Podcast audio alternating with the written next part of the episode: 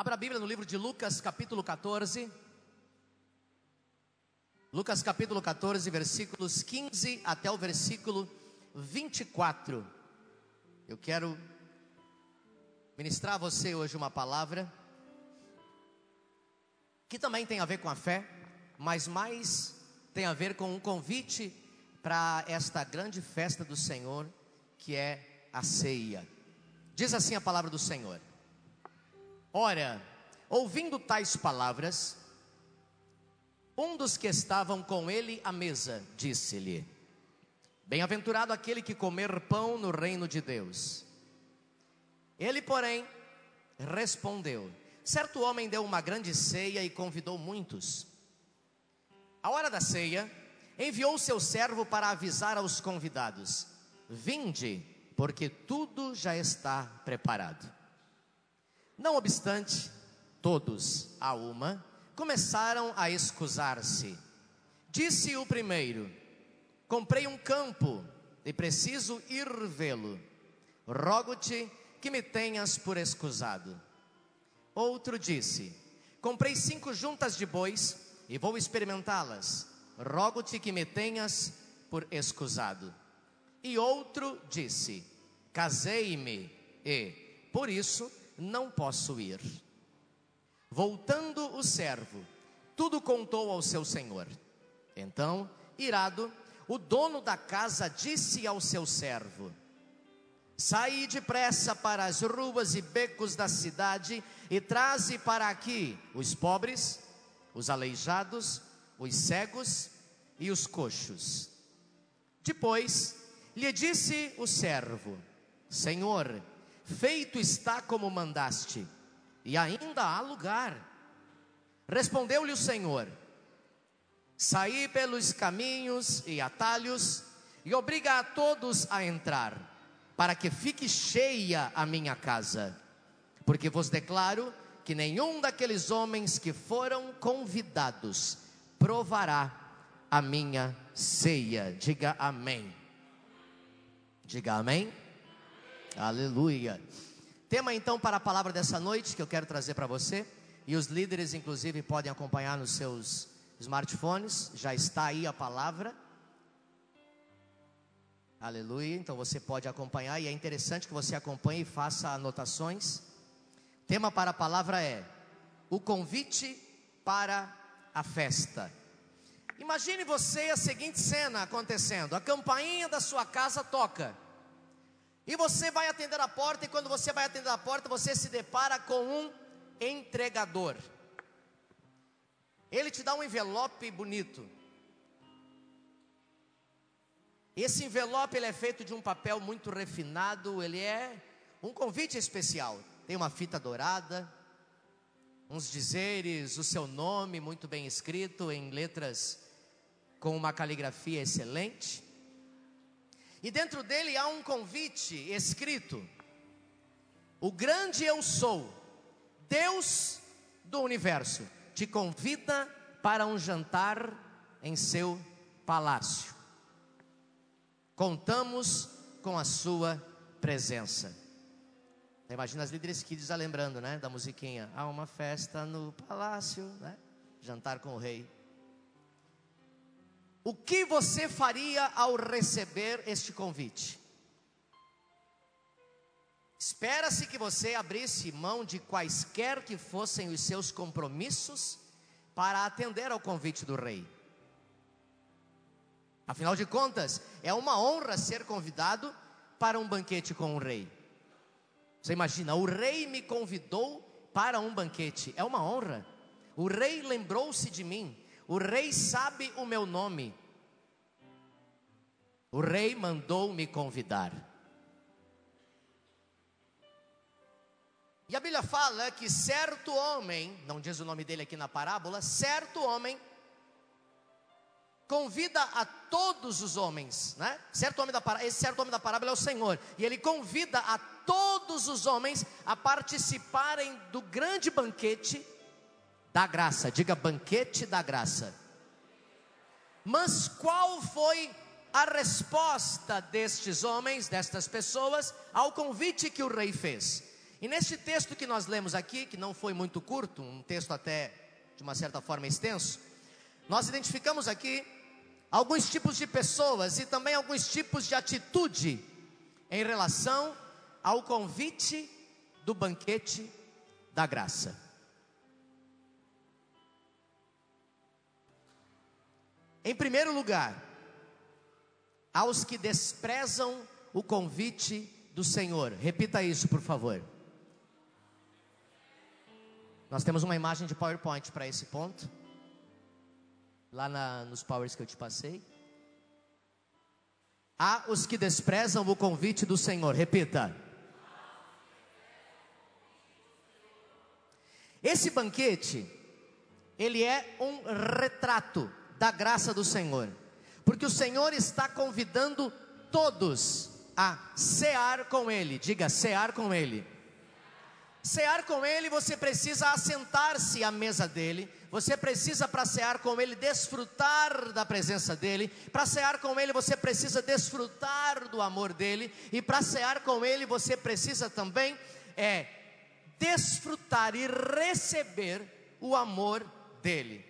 Nessa parábola que nós lemos, Jesus conta que um homem muito rico, diga um homem muito rico. Esse homem muito rico, ele havia planejado um grande jantar em sua casa. E ele organizou tudo. Ele contratou cozinheiras, ele contratou garçons, ele contratou quem sabe um grande tecladista, como o nosso querido Robson, para fazer o som na festa. Provavelmente, junto com o Robson, uma grande banda que deve ter iniciado a festa cantando: Tudo está preparado aqui, porque estava preparado, e o versículo diz: Venham à minha festa onde tudo está preparado. Diga, tudo está preparado. E no dia do banquete, Aquele homem pediu para que um dos seus funcionários fosse até os convidados que já haviam recebido o convite. Veja que ele não foi buscar pessoas aleatoriamente, ele foi falar com quem havia recebido o convite. E ele vai até os convidados para avisá-los que a mesa já estava preparada, que o salão já estava confeccionado que a ornamentação já estava lá, maravilhosa, majestosa e pronta, a mesa estava posta, porém os convidados não fizeram muita questão do aviso. E além de não fazer muita questão do aviso, eles começaram a dar desculpas. Preciso que os pais hoje não têm a escolinha, né? Não tem o culto kids. Cuide do seu filho, a movimentação me dispersa para me empregar, eu preciso de atenção. E começaram então a dar várias desculpas para justificar a ausência na festa. Eles estavam mais preocupados com as suas coisas, com os seus afazeres, com os seus compromissos, com as suas prioridades, do que com a festa do rei, a qual o rei havia convidado para ir. Nós encontramos neste texto pelo menos três desculpas, diga três desculpas. Três desculpas que foram apresentadas, vamos vê-las. Lucas capítulo 14, versículo 18, 19 e 20. Não obstante, todos, a uma quer dizer nenhum escapou, todos fizeram a mesma coisa, deram desculpas. Olha para o mão do lado e diga para ele: deram desculpas. Disse o primeiro: Comprei um campo e preciso ir vê-lo. Rogo-te que me tenhas por escusado. No 19 diz que o outro disse: Comprei cinco juntas de bois e eu vou experimentá-las. Rogo-te que me tenhas por escusado. E no 20 o outro disse: Casei-me e por isso não posso ir. Os convidados foram unânimes com relação à desculpa que deram. A verdade, sabe qual é? Eles não desejavam ir à ceia do rei. Há uma adagem popular aí fora que diz que quem quer dá um jeito, e quem não quer, dar uma desculpa.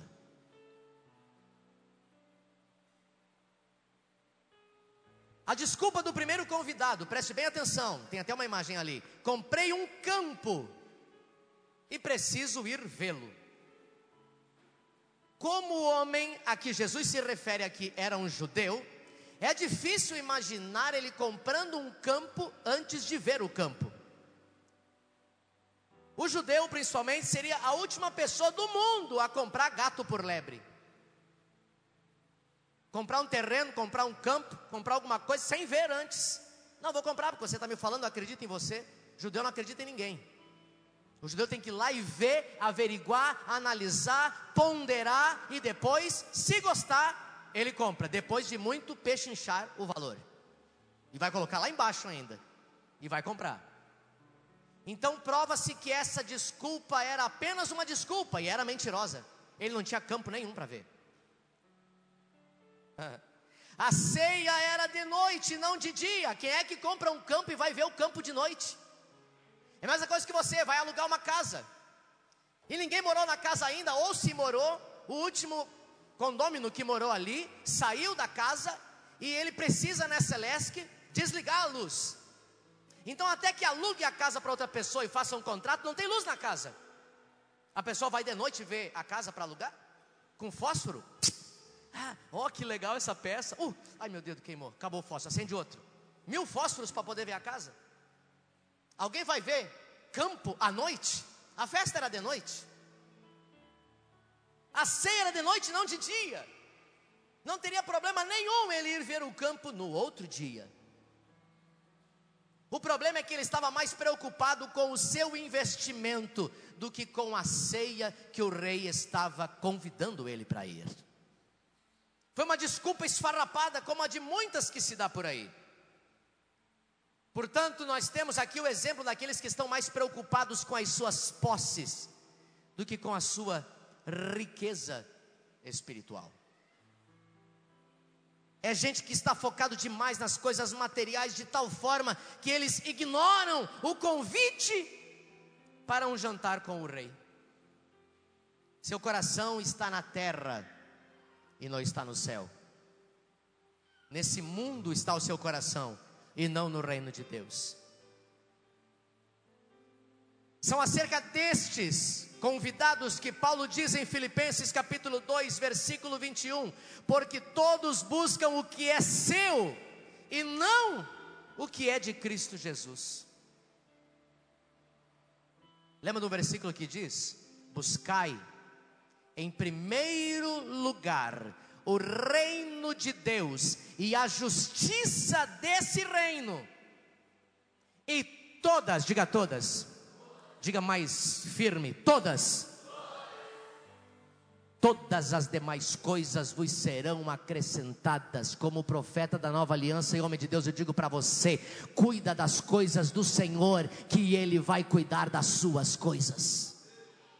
Obrigado pelos quatro amém.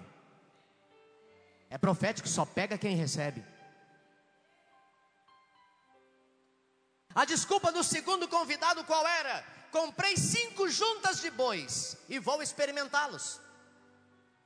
Essa é uma desculpa pior ainda de aceitar. Pois quem há que compre um carro e depois de pagar o carro, aí vai fazer o test drive?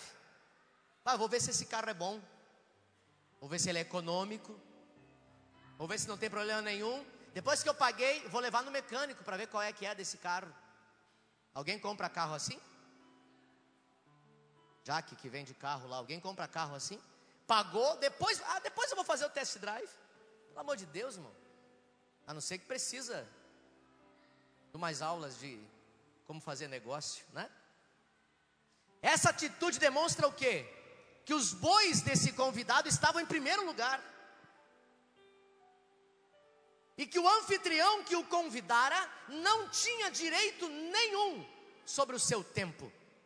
Esse convidado representa aqueles que estão tão envolvidos com as suas ocupações que não concedem qualquer tempo ou qualquer oportunidade para cuidar das coisas de Deus. É gente que tem tantas prioridades, mas tantas prioridades, fora o reino, e todas essas prioridades estão na frente de Deus. Minha hora extra, minha jornada dupla de trabalho, porque eu preciso de mais dinheiro. Vou dizer para você, você não precisa de dinheiro. Olha para o lado e diga para ele, você não precisa de dinheiro. Ah, pastor, como é que eu vou viver? Você já tem Cristo. E se você entregar para ele o teu cuidado, como a menina aqui contou testemunho, a Aline, como ela fez, o que, que Deus faz? Dá até coragem para pedir demissão de um emprego e receber outro emprego na outra semana, muito melhor e com um salário melhor. Mas é que você quer cuidar do seu dinheiro. Quem sabe você dá o seu dinheiro para Deus para você ver o que, Ele faz com o seu dinheiro. Quem sabe você passa a partir de hoje a dizer: Senhor, administra o meu dinheiro, porque eu não sei administrar o meu dinheiro. Até agora não deu nada certo. Então, se o senhor administrar o meu dinheiro daqui para frente, vai dar tudo beleza. Minha casa, minha faxina. Conversei com uma pessoa essa semana e perguntei, irmão, você não estava no culto domingo passado? Senti sua falta. Pastor, eu precisava faxinar minha casa. Domingo à noite?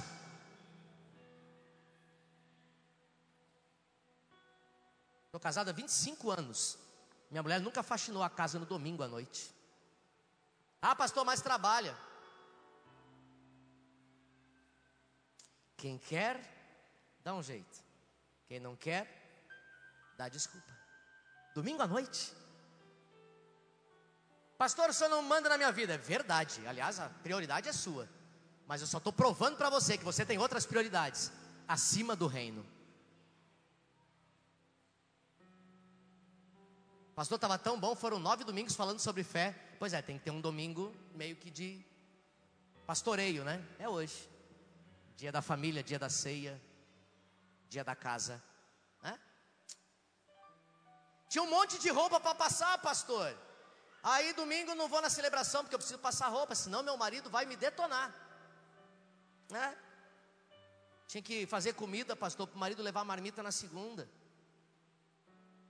Aí eu não vim no culto de domingo. Esse aqui é o mais legal. Agora que está chegando o verão. Fui à praia, pastor. É o único dia que eu tenho para sair com a minha família. Aí, sabe, né? Deu trânsito, não deu para vir na celebração. E vai acrescentando aí a lista de desculpas, que se eu for dizer todas as que eu tenho anotado aqui. E aí você vai dizer, pastor, você está pregando palavra diretiva para dar no meio da igreja. Eu convido você para escutar essa palavra pelo pastor Ricardo Guimarães. Está com as mesmas vírgulas, inclusive, da palavra que ele pregou. Então, não fique pensando que eu estou pregando alguma coisa direto para você. Mas se servir para você como serviu para mim a mais da metade da palavra, dê um glória bem aleluiado aí nesse lugar. Dá glória. Obrigado pelos quatro glória. Podia ter sido maior, é porque você talvez, se não dá para dizer aleluia, diz ai papai.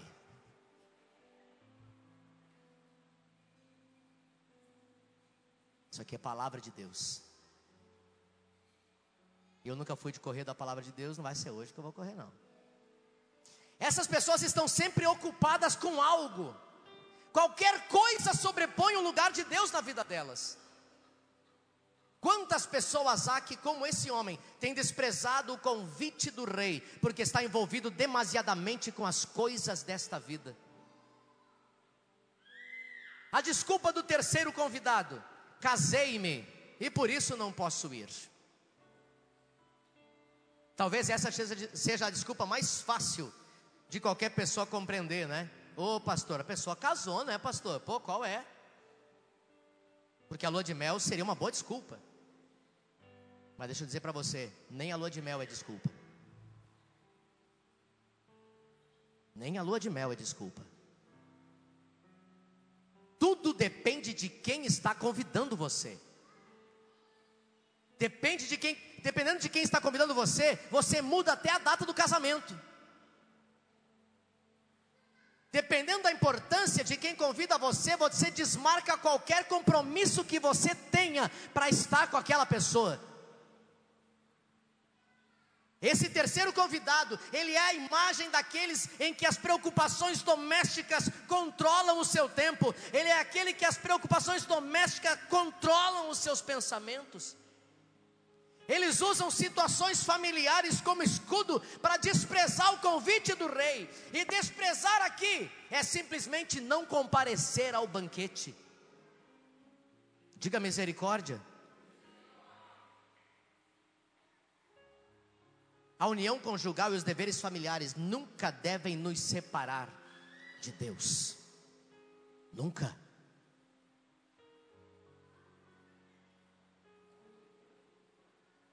A igreja vai ter que esperar agora, porque eu preciso cuidar da minha família. Você já pensou se eu dissesse isso nesse momento? Pensou se o pastor Luiz dissesse isso? Irmãos, a igreja vai esperar agora, porque eu preciso cuidar da minha família.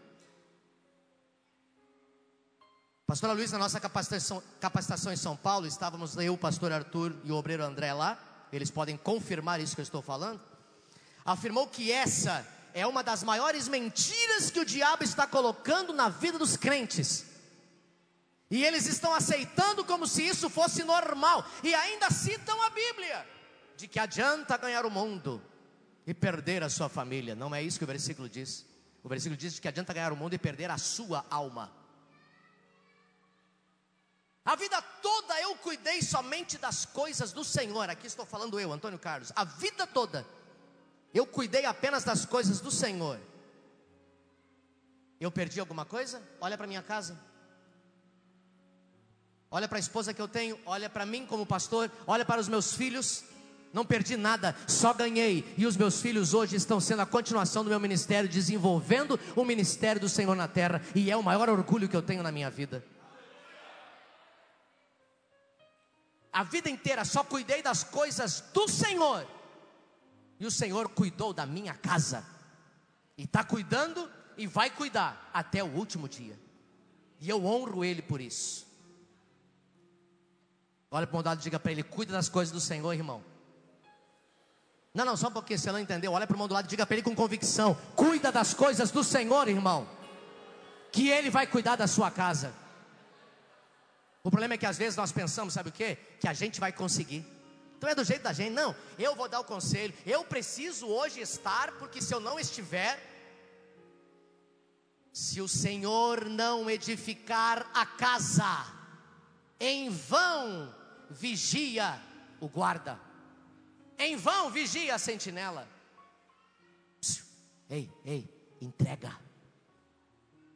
Entrega sem reservas. Dá tudo para ele. E ele vai cuidar para você.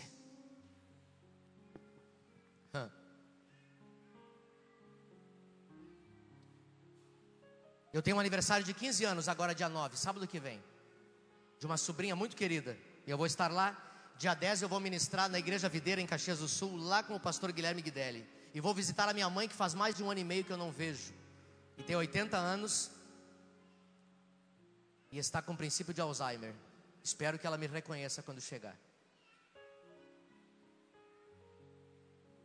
Mas se eu receber uma ligação de uma autoridade acima de mim ou do próprio pastor Aloysio, e dizer que eu preciso estar em algum lugar que ele precisa sentar comigo, o aniversário, eu não vou. Ver a minha mãe, também não vou. E pregar na igreja de Caxias, também não vou. Porque eu decidi colocar o meu Deus em primeiro lugar e Ele cuida do restante. Talvez para você isso seja muito forte, muito forte, mas eu quero dizer para você: vem comigo, eu não estou perdido. O Senhor está fazendo coisas poderosas poderosas, poderosas, mas você precisa eleger prioridades.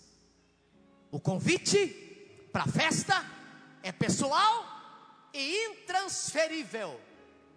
O convite é seu. Você não vai entrar na festa com o convite de outra pessoa. Hum. Reunião de discipulado, reunião particular, qualquer que seja a convocação. Tchau para minha viagem. Tudo muda por questões da autoridade. Tem gente que nem satisfação dá, quanto menos mudar a agenda.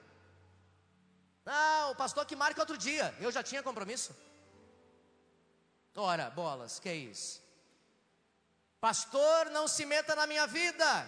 Pastor, cuide da sua vida. Eu ouço isso de vez em quando.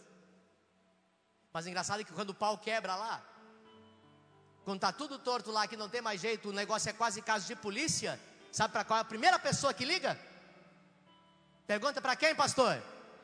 Pergunta direito, senão não respondo. Para quem, pastor? Para o pastor. Pastor, pelo amor de Deus, vem aqui que o, o sapato voou, a panela voou, o próximo é o prato. Ué, mas não queria que o pastor se metesse na vida dele? Como é que faz? Engraçado isso, né? Quando precisa de uma intervenção, de uma oração, de um conselho, de uma ajuda, aí o pastor pode intervir que ele não está se metendo. Eu vou começar a dizer assim: eu não posso me meter, irmão, eu não posso intervir. Você disse que eu estava cuidando da sua vida, não posso. Resolve aí. Mas fique tranquilo que isso nunca vai acontecer, querido. Sou pastor eleito pelo Senhor. Nunca vai acontecer, fique tranquilo. Fique tranquilo. Esses dias uma pessoa disse para mim: O senhor tem que ir lá resolver, porque não dá mais. Mas essa primeira, essa pessoa é a primeira pessoa a detonar comigo não cumpre agenda, não cumpre determinações, não cumpre convocações. E aí eu preciso ficar cuidando do que eu prego, cuidando do que eu falo, porque senão começa a vir reunião para falar com o pastor, e daí eu preciso pedir perdão pela forma como eu me expresso, pela forma como eu falo. Só que eu estou falando para você palavra de Deus, Bíblia. Olha para o lado e diga para ele: Isso é Bíblia. Compromisso, aliança. Você recebeu um convite para a festa.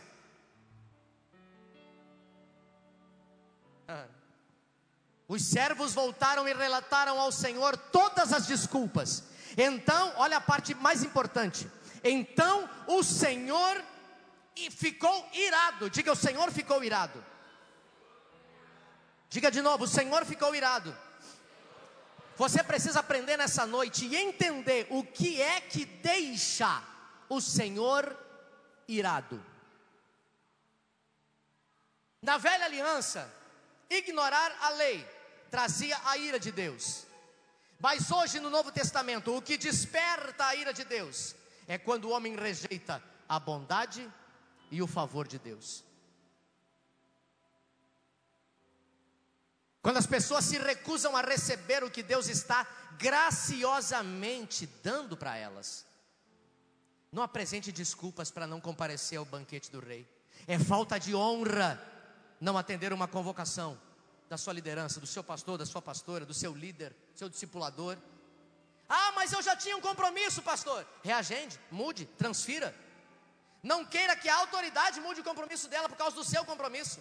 Você é que precisa se apresentar e não a autoridade precisa se apresentar. Foi você que recebeu o convite. Não rejeite o convite do rei. Não seja você um dos que estão apresentando desculpas para não participar do banquete da graça.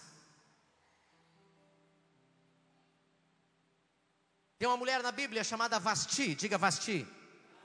Vasti era uma rainha casada com o rei Assuero. E de repente o rei Assuero faz uma festa enorme. E no meio da festa ele percebeu uma ausência. A ausência era da mulher mais bela do reino, Vasti, sua esposa.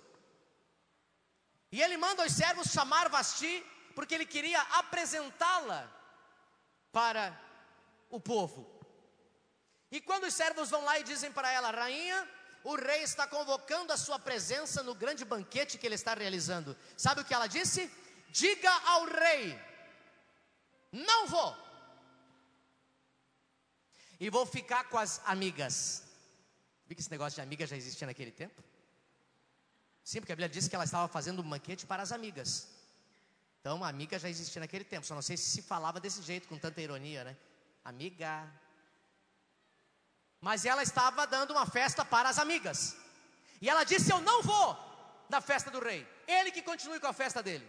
Quando o servo chegou e disse para o rei que ela não viria, a Bíblia diz que o rei Assuero ficou indignado e acendeu-se-lhe a ira. Diga indignado. Gente, você faz ideia do que é indignado? Indignado é muito mais do que brabo. É brabo elevado na quinta potência.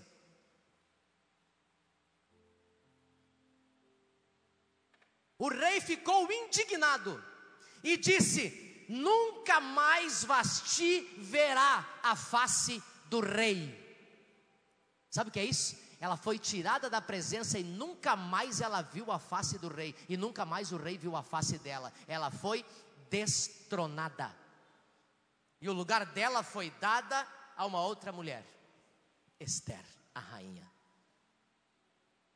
Pastor, mas isso era Antigo Testamento, pastor. Agora a gente está vivendo na graça. Oh, coisa linda. É um negócio assim, doido, né?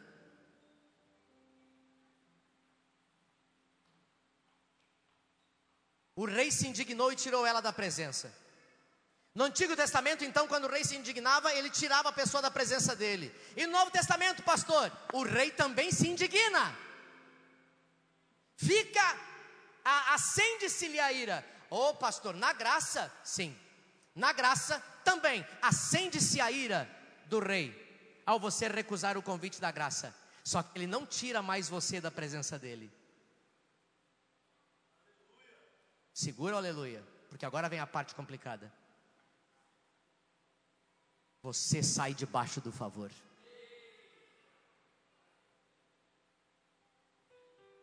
Ele ainda continua se indignando, ele ainda se ira, não tira você da presença dele, mas você sai de debaixo do favor. Entendeu? Novo Testamento. Diga para a pessoa do lado, graças a Deus. Diga para ele, graças a Deus, que o Senhor não nos tira da presença dEle mas eu não quero sair de debaixo do favor dele. Olha para mim que eu vou te dar o um segredo para isso. Quando receber o convite do rei, atenda. Troque tudo pelo convite do rei. Tudo: dinheiro, bens, esposa, casa, emprego, família, tudo pelo rei. O rei é em primeiro lugar. Pastor, que palavra forte. Palavra. Em segundo lugar, há os que prontamente atendem ao convite. O texto começa dizendo que o Senhor convidou a muitos. Certo homem deu uma grande ceia e convidou a muitos. Mas na hora marcada, Todas essas pessoas faltaram, alegando motivos diversos como desculpas. Então o dono da festa deu uma outra ordem aos empregados, Lucas 14, 21. Voltando o servo, tudo contou ao seu senhor. Então, irado, o dono da casa disse ao seu servo: Saí depressa para as ruas, becos da cidade e traze para que os pobres, os aleijados, os cegos e os coxos Alguém aqui já fez uma festa? Chá de fralda. Chá de fralda e chá de bebê, mesma coisa? Mesma coisa. Chá de bebê, então. Chá de bebê. Você já fez aniversário de um aninho do seu filho, aniversário de 15 anos de sua filha, uh, casamento, noivado, chá de panela. Uh, tem um mundaréu de chá que tem aí, chá de casa nova e tal. E você convidou lá 300 pessoas. E apareceu 150. Seja muito sincero, alguém aqui já fez uma festa e não veio todos os convidados que você tinha? Levanta a mão. Ou só eu? Olha quanta mão. Agora te pergunto: você não ficou na porta indignado? Você deu uma disfarçada legal na festa, tipo assim, ai que bom que esse povo pelo menos veio, mas no fundo você ficou pensando, Marianinha, Isabelita, Tibúrcia, Belarmina, Afonso, esses aí, esses aí, vamos ver se eu vou convidar de novo. Ah, não convido mais. Ah, para que você nunca pensou isso. Me confirmaram por telefone. Comprei quatro negrinhos a mais. Negrinho não, aqui, como é que chama aqui? Brigadeiro. É que no Rio Grande do Sul é negrinho. Brigadeiro. Comprei quatro brigadeiros a mais porque disseram que cada pessoa come quatro brigadeiros. Eu não sei onde é que eles fazem essas contas porque eu como mais. Mas tudo bem. Essa, diz que esse é o cálculo, né? Vai dizer que você não ficou indignado. Nunca mais convido. Aí o ano que vem tem a festa de novo lá do Piá. O que, que você faz? Convida de novo. E a benção não vai de novo. Depois você diz, agora eu não convido mais mesmo. Pergunta, não é um disparate você convidar e a pessoa não ir? Você não fica indignado? Quer ver convidar para um almoço? Você marca o almoço, agenda o almoço. E aí, Talvez naquele dia você faz algo diferente, algo especial, que você não come todos os dias na sua casa. E você quer honrar aquela pessoa que você convida e dá meio-dia, e dá meio-dia e trinta, e a pessoa nem para ligar para dizer assim, ó, ô oh, seu mal acabado, eu não vou na tua casa hoje. Você não fica indignado? Já aconteceu com alguém aqui? Ou só comigo? Momento de descontração triste. Certa vez eu convidei um pastor para almoçar na minha casa. Irmãos, vida de missionário não é muito fácil, então o negócio era contado. E aí eu fiz aquele almoço, sabe?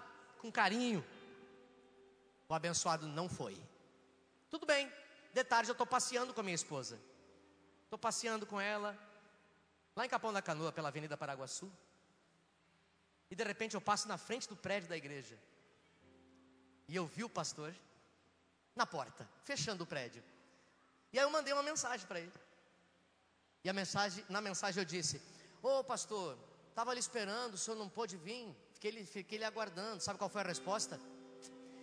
Toninho, eu estou em Porto Alegre, mas quando eu chegar eu te respondo. E eu e minha esposa estávamos olhando ele do outro lado da rua. Pensa a indignação. Só nele ter ido eu já estava indignado. Por ele não ter ido. Agora por estar tá mentindo na minha fuça. Eu estou olhando ele, eu estava na frente da farmácia São João.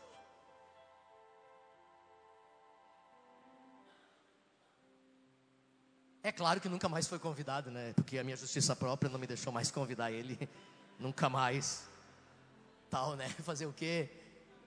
Mas não convidei mesmo. Rejeitou o primeiro convite, me deu um bolo. Nunca ninguém deu bolo em você?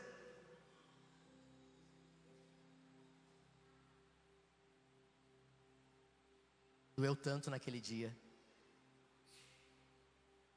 Vamos para casa chorando. E eu não desmascarei ele, nunca falei até hoje. Ele nem sabe disso. Nunca falei. Doeu.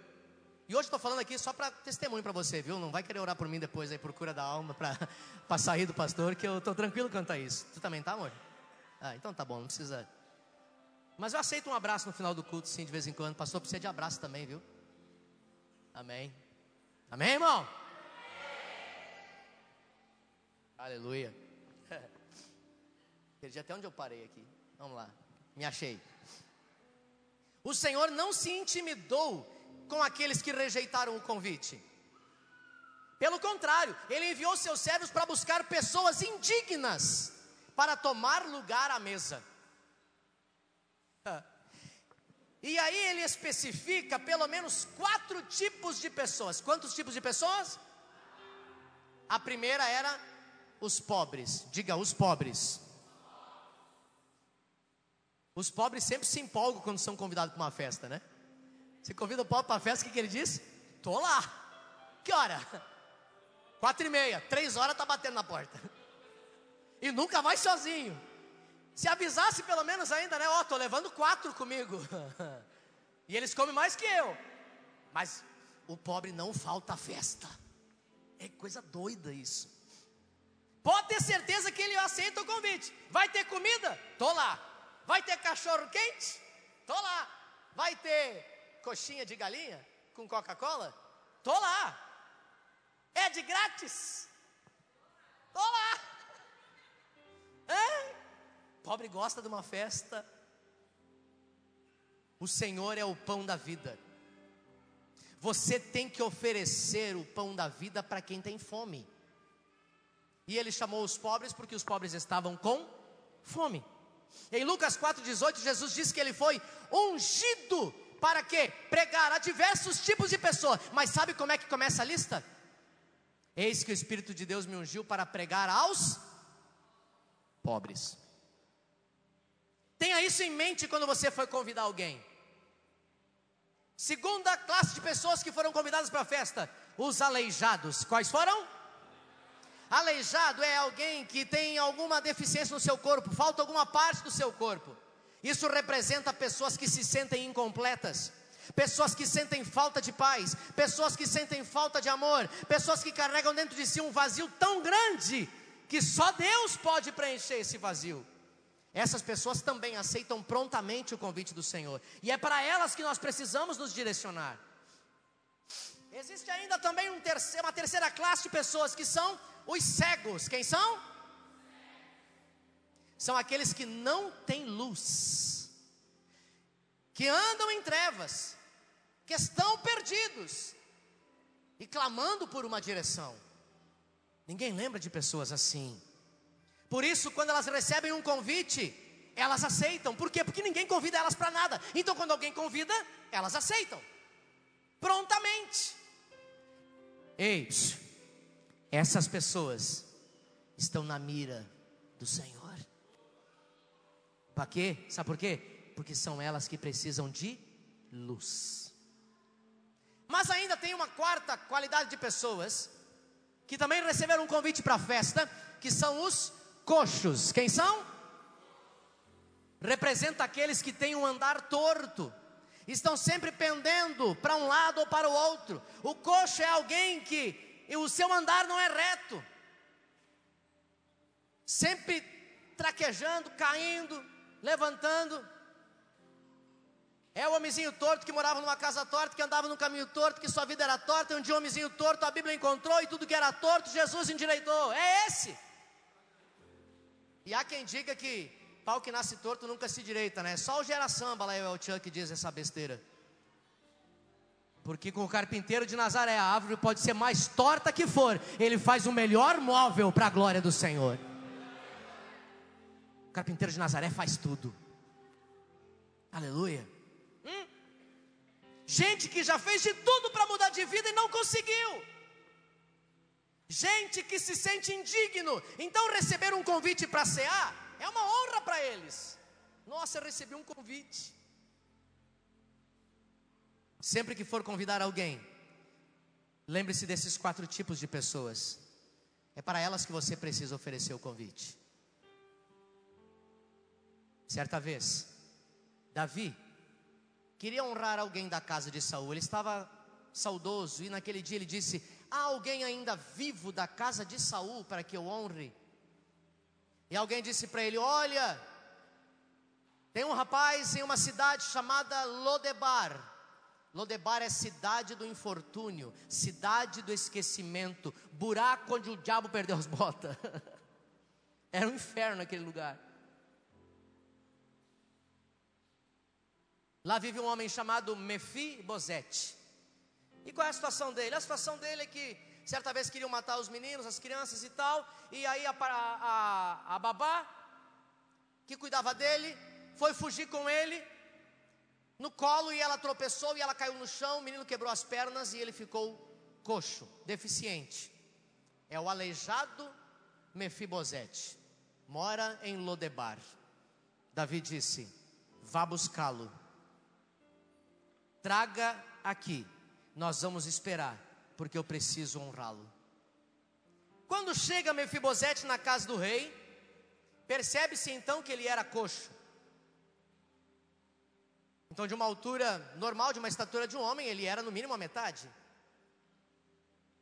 Alguém olha com um olhar de preconceito e o rei diz: coloca Mefibosete sentado à mesa do rei. Alguém pode ter dito: na mesa do rei não senta aleijado, na mesa do rei não senta gente torta, na mesa do rei não senta gente indigna. Mas quando Mefibosete sentou, e alguém levou a sua cadeira para o mais próximo possível da mesa, Davi olhava a mesa, e sabe o que ele via? Não tinha ninguém imperfeito, não tinha coxo, não tinha ninguém doente, não tinha ninguém diferente. Sabe por quê? Pergunta para mim por quê, pastor? Porque na mesa do rei todos são dignos. Na mesa do rei, se aceitou o convite dele, você é digno.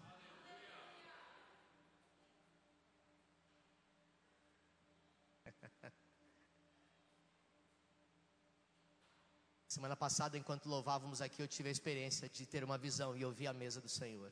Contei aqui no culto. Você não faz ideia como é. Você não faz ideia como é. Em termos espirituais, todos nós éramos pobres, todos nós éramos cegos, todos nós éramos aleijados, todos nós éramos coxos. Mas enquanto nós comemos o pão da festa da qual nós fomos convidados, o Senhor foi nos sarando um a um. E eu quero pedir que levante a mão. Quantos nessa noite se encontram sarados pelo Senhor para participar da mesa do Rei? Dê um aleluia bem forte para Ele. Você aceitou o convite. Aquele, porém, que se acha rico, ele não quer ir à festa. Aquele que pensa que o seu andar é perfeito, que ele não tem pecado, ele não aceita o convite da festa. Aquele que presume que pode ver todas as coisas na sua sabedoria humana, ele está perdendo a oportunidade de participar da maior de todas as festas. Então, se você é alguém que aceitou o convite, você não é nenhum dos três primeiros. Você tem que estar entre esses quatro tipos de pessoa. Você não é os que deram desculpa. Você é ou pobre, ou cego, ou coxo, ou aleijado. E nesse projeto eu quero desafiar você, sabe fazer o que? Ir em busca dos pobres, ir em busca dos aleijados, ir em busca dos cegos, ir em busca dos coxos espirituais e dizer para eles: O Senhor preparou para você um banquete e você foi convidado. Diga aleluia. Em terceiro lugar,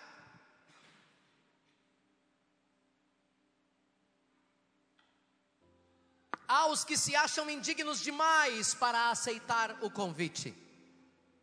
Observe que os empregados fizeram o que o Senhor lhes mandou, convidaram esses quatro tipos de pessoa, mas ainda havia lugar.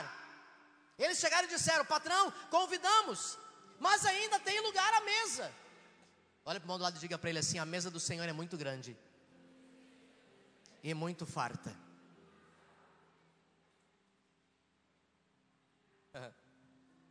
Mandou ir para os atalhos, mandou ir nos caminhos, nos valados, nos becos para trazer mais pessoas. Sabe por quê? Porque o objetivo do Senhor era encher a casa. Diga: o objetivo do Senhor é encher a casa.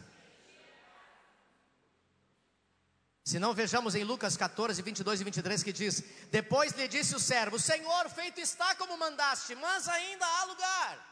E respondeu-lhe o Senhor: Sai pelos caminhos, sai pelos atalhos e sai pelos valados e obriga, diga obriga, diga obriga, obriga a todos a entrar para que fique cheia a minha casa. Só que dessa vez o Senhor foi ao extremo. Ele manda que os servos saiam pelos atalhos, pelos caminhos, pelos valados e obriguem todos a entrar para que a casa fique cheia. Muito bem. Para aqueles que acham que a gente só pensa em números, ah, porque a videira só pensa em número, e chega dia 30 tem que apresentar relatório, e porque é muito número, e que diferença tem isso de um banco? O banco não conhece a gente pelo nome, conhece a gente pelo CPF. Ei, lá fora eles não te chamam de senhor João, eles te chamam de 69 95 94 630 83. Você é um CPF. E aí você pensa que na igreja é mais ou menos a mesma coisa. Só pensa em números e fazem eventos, e fazem encontros, e fazem é, cultos e coisa toda para que tenha números, e tenha números, e tenha números. Ei, deixa eu dizer para você uma coisa: saiba que a vontade do Senhor é que a casa dele esteja cheia. Diga aleluia. Por que, que é isso, pastor? Porque a vinda do reino depende se a casa encher. Lembra que dois finais de semana atrás nós cantamos aqui? Maranata, hora vem, Senhor Jesus. Porque nós estamos, infelizmente, vivendo uma geração que não anseia mais pela volta do Senhor. Só quer prosperar, avançar, comprar, adquirir, mas não anseia mais que Ele venha. E a Bíblia é clara quando diz: o Espírito e a noiva dizem: vem. A igreja precisa ansiar pela volta de Jesus. Diga aleluia. Mas para isso acontecer, precisa encher a casa. Há uma palavra muito forte nesse texto: obriga-os a entrar. Será que o Senhor está dizendo que nós temos que trazer as pessoas na marra para o culto? Na marra para o discipulado? Na marra para a célula? Trazer as pessoas contrariadas? Certamente que não. Se você interpretar assim, você está com um problema grande de interpretação. Nos caminhos e becos da vida, nós vamos encontrar pessoas marginalizadas, pessoas esquecidas,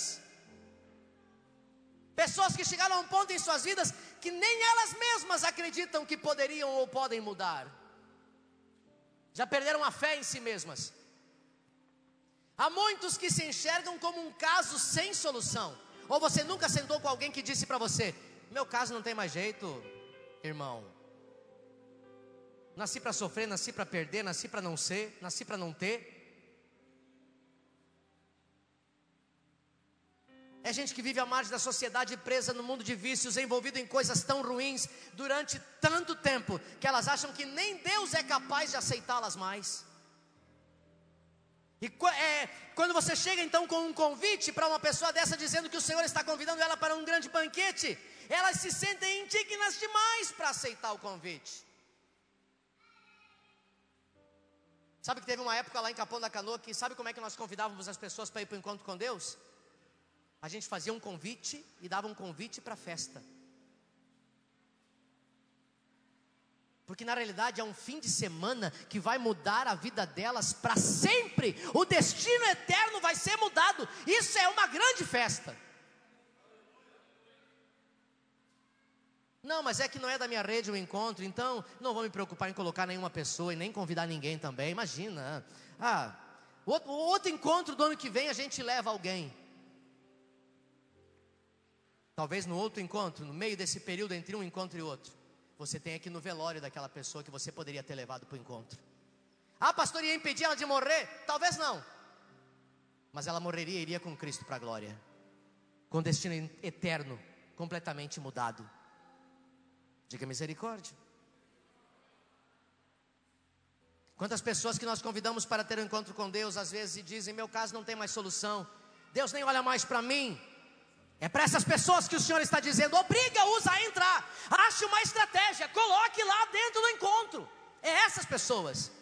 Não é o discípulo que não quer, o liderado que não quer. A gente fica, às vezes, batendo, malhando em ferro frio. Não é isso que está dizendo aqui. Está dizendo para você ir e investir e obrigar esses que pensam que não tem mais jeito para eles para entrar na festa.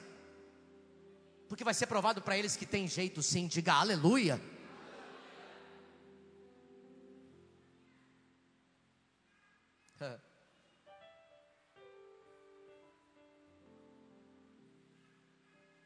Sabe como nós obrigamos? Insistindo, persuadindo, dizendo a elas a verdade do reino, dizendo a elas que elas também podem ter a oportunidade de, ao abrir esse convite e aceitar esse convite, comer, assentar-se juntos à mesa do rei. É isso que você está dizendo. Estamos a uma semana do encontro com Deus. Você ainda tem a oportunidade de convidar muita gente para essa grande festa. Você tem a oportunidade de levar esse convite e dizer: Ei, eu pago para você. Pastor, mas eu não tenho e depois talvez a pessoa nunca vai mais me pagar. É só que me falta você emprestar dinheiro para alguém para o encontro. Você tem que pagar. Dá um jeito. Lembra que eu falei semana passada aqui de um pastor lá da El Chamar? vendendo água mineral, ele comprou um prédio de um milhão de reais. A igreja é o chamar, Batista é o chamar. Vendendo água no sinaleiro. Qualquer coisa você pode fazer para tirar uma alma da boca do diabo, das garras de Satanás. Sabe? A sua célula precisa se abrir para fazer esse trabalho de constranger as pessoas em amor. Ô oh, querido, chega de ficar fazendo célula para crente. Já está virando reunião de cachorro quente. Ah, vamos lá em casa, semana que vem tem cachorro quente. E as vidas? É claro que tem que ter o cachorro quente. Aliás, é interessante você convidar porque vai ter o cachorro quente. Lembra que pobre gosta de comer? E você vai convidar o pobre, o cego, o aleijado e o coxo. E ele vai lá mesmo por causa do cachorro quente. Mas por causa do cachorro quente, ele não vai lá para comer o cachorro quente. Ele vai lá primeiro para receber Jesus. Depois que ele recebeu Jesus, aí de lambuja e de presente, vem de grátis um cachorro quente. Pergunta para o irmão do lado: Você está entregando convites para a festa do rei?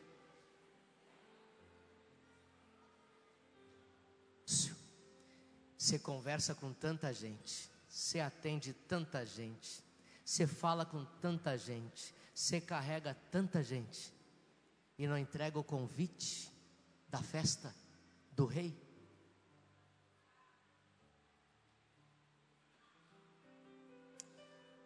Sabe como que você pode constranger alguém que não quer ir para o encontro? Paga o encontro para ela. Vai buscar ela em casa no dia do encontro. Eu tenho percebido que a gente tem perdido isso, né? Uma vez o pastor Luiz falou: não tem problema nenhum de você estar indo servir como, como encontreiro, como servo, no quinquagésimo encontro. Pastor, já é 50 encontros que eu sirvo. Já estou quase que com a carteira profissional assinada. Encontreiro da videira. Grande coisa, não tem salário para isso. O problema é quando, lá no encontro com Deus como servo, você já não chora mais quando alguém aceita Jesus. É quando você não se alegra mais quando alguém é liberto pelo Senhor. É quando você não sente mais aquela ebulição no espírito, como se fosse uma chaleira pronta para explodir a tampa, quando alguém é batizado no Espírito Santo e sai falando em língua estranha. Mas para isso, você precisa entregar o convite para a festa. Estou quase indo para o final, queria chamar o louvor. Quando você constrange a pessoa em amor, você está obrigando ela a entrar na festa. Pastor, como que eu obrigo a pessoa a entrar na festa? Constranja ela em amor. É isso que o Senhor deseja que nós façamos. É isso que a graça do Senhor fez por nós.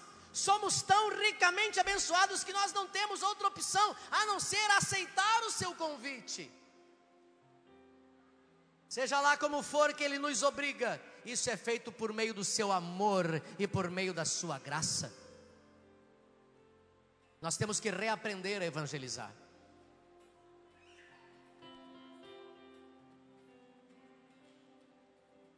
Por que, pastor? Porque se talvez você não percebeu, nós já estamos vivendo dias onde a gente se prepara para na quarta-feira ir para a célula, para na quinta-feira ir para o discipulado, para no sábado vir na RA Live e para vir também no domingo no culto à noite, glória a Deus e aleluia. Dá, dá, dá, dá.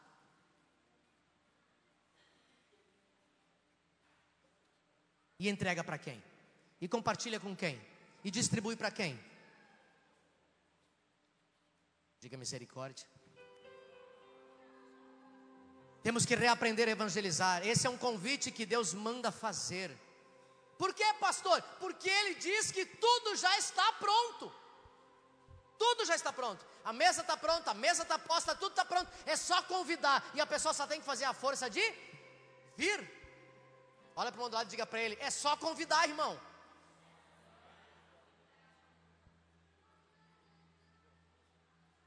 Momento de indignação agora.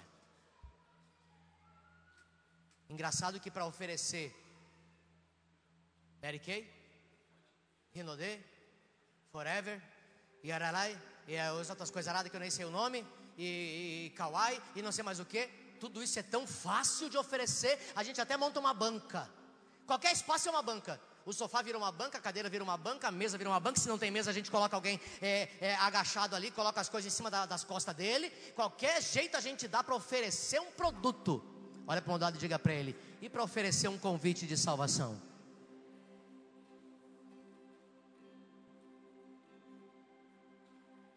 Tudo está preparado, a mesa está pronta.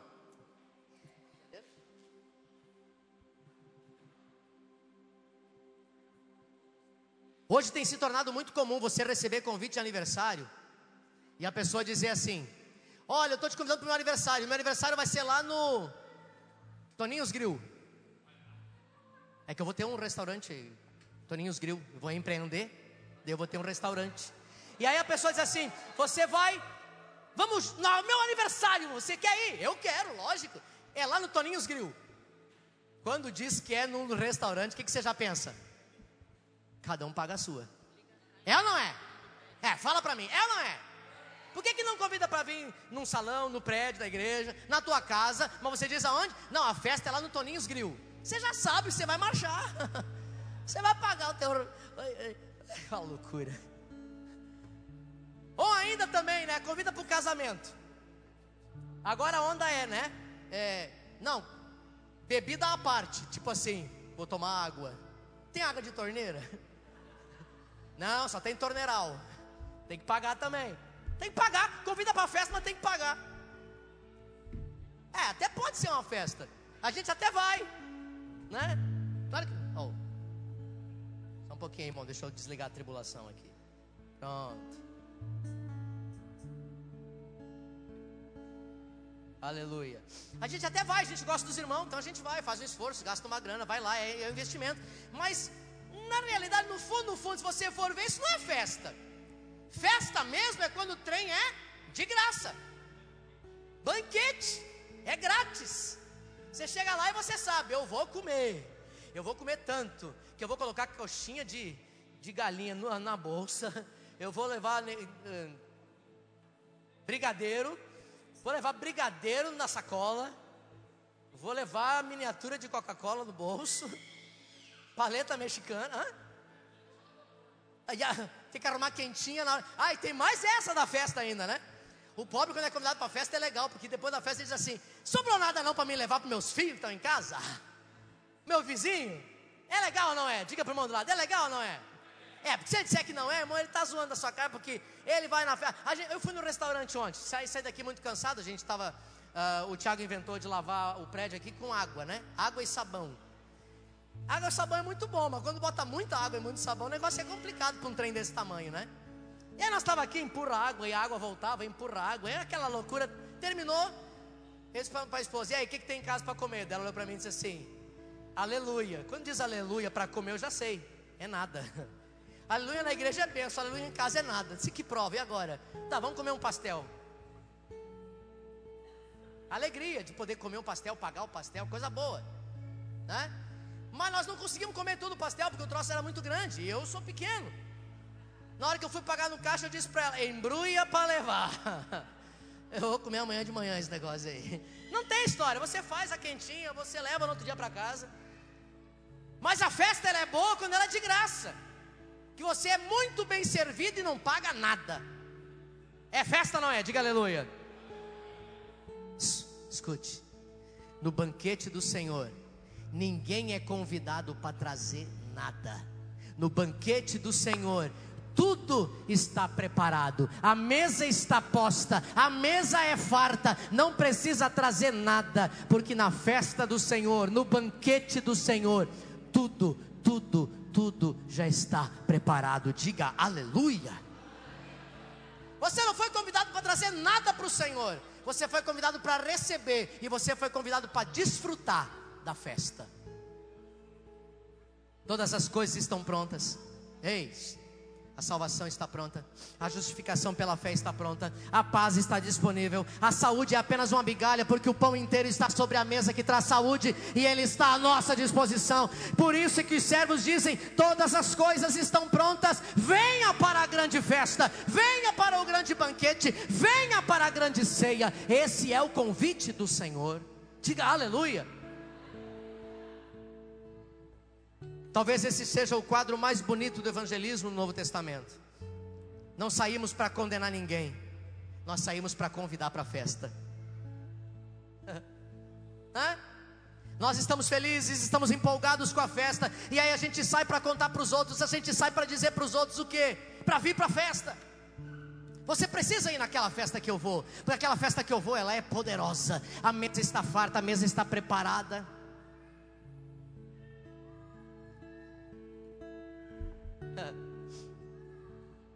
Avisa para as pessoas. Diga para o irmão do lado, fica de pé. E diz para o irmão, diga para ele assim: fica de pé. Diga para o irmão, avisa para as pessoas à tua volta que todos os domingos nós temos um grande banquete do rei aqui. Fala para ela agora, avisa também aos jovens da sua rua que nos sábados à noite nós temos aqui um grande banquete também.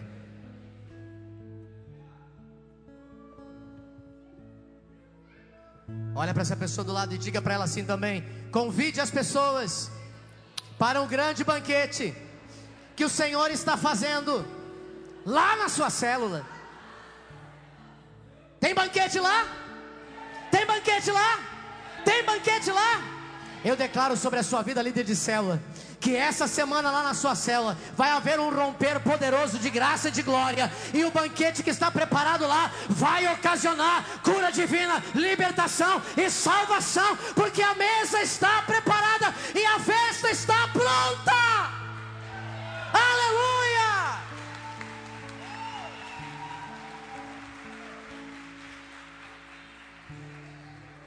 Convide as pessoas para participar do grande, majestoso e poderoso banquete da grande festa que será nesse final de semana, dia 8, dia 9 e dia 10 de novembro. Para que no domingo à noite, no dia 10, aqui na volta do encontro com Deus, o culto seja o maior, o melhor e o mais poderoso culto de volta de encontro que essa igreja já viu nessa cidade, de pessoas realmente mudadas, transformadas, libertas, cheias do Espírito Santo nesse lugar. Mas depende dessas pessoas receber o convite. Olha para o do lado e diga para ele: Você tem o convite. Diga para ele: Está aí no seu bolso. Ou você vai ser tão egoísta assim a ponto de vir para a festa sozinho, sempre sozinho, só você. Eu vou para a festa, mas nessa festa eu não posso levar ninguém. Você tem o convite? Não tem o convite, então você não vai. Mas você deve dizer assim: Mas eu tenho um convite para você. Você quer ir na festa comigo? O meu convite é pessoal e intransferível. Eu não posso te dar o meu convite, mas eu tenho um convite para tu. Você quer ir na festa comigo? Você foi convidado para uma grande festa onde tudo está e já foi providenciado. Você não traz nada, você apenas recebe. O que Deus espera é apenas que você aceite o convite. Essa é a sua parte, aceitar a imensa graça e o favor que te é oferecido. Hoje nós estamos convocando toda a igreja para participar da festa do Rei que acontece na semana nas nossas células e nossas casas, as nossas celebrações aos sábados com o RL Live, também aos, aos domingos a celebração da família. E eu quero desafiar você nessa noite a não estar entre aqueles que vão apresentar desculpas, você não vem estar entre aqueles que desprezam o convite do Senhor, porque quando nós estamos diante da mesa, a ordem é que nós venhamos nos lembrar dele, a ceia é em memória dele, não é para se lembrar do seu passado, mas é lembrar, eu recebi um convite e estou na festa e eu vou participar deste banquete, e o banquete é do Rei. Diga aleluia. Tem alguém nessa noite, aqui nesse lugar, que você ainda não é crente em Jesus, ainda não entregou a sua vida a Jesus, nessa noite, essa igreja tem um convite especial para você participar dessa festa, para você participar deste grande banquete, para você ser um com Cristo. Tem alguém que nessa noite gostaria de aceitar a Jesus como Salvador? Se tiver, eu gostaria de orar por você. Temos alguém? Então feche os seus olhos. Nós vamos louvar ao Senhor com uma canção e vamos orar. Feche seus olhos. Não olhe para mim. Tudo está preparado aqui. A casa e o meu coração também. Tu és o único motivo que me fez chegar.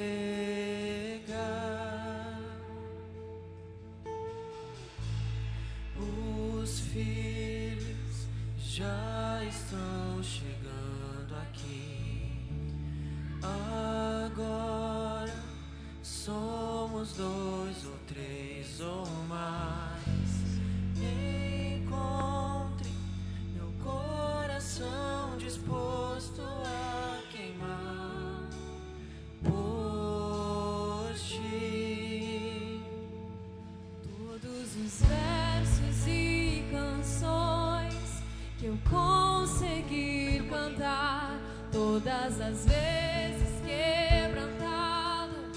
Só quero te falar: Teu é o reino e a glória para sempre. Teu é o domínio e o poder. Amém. Amém. Teu é o reino e a glória para sempre.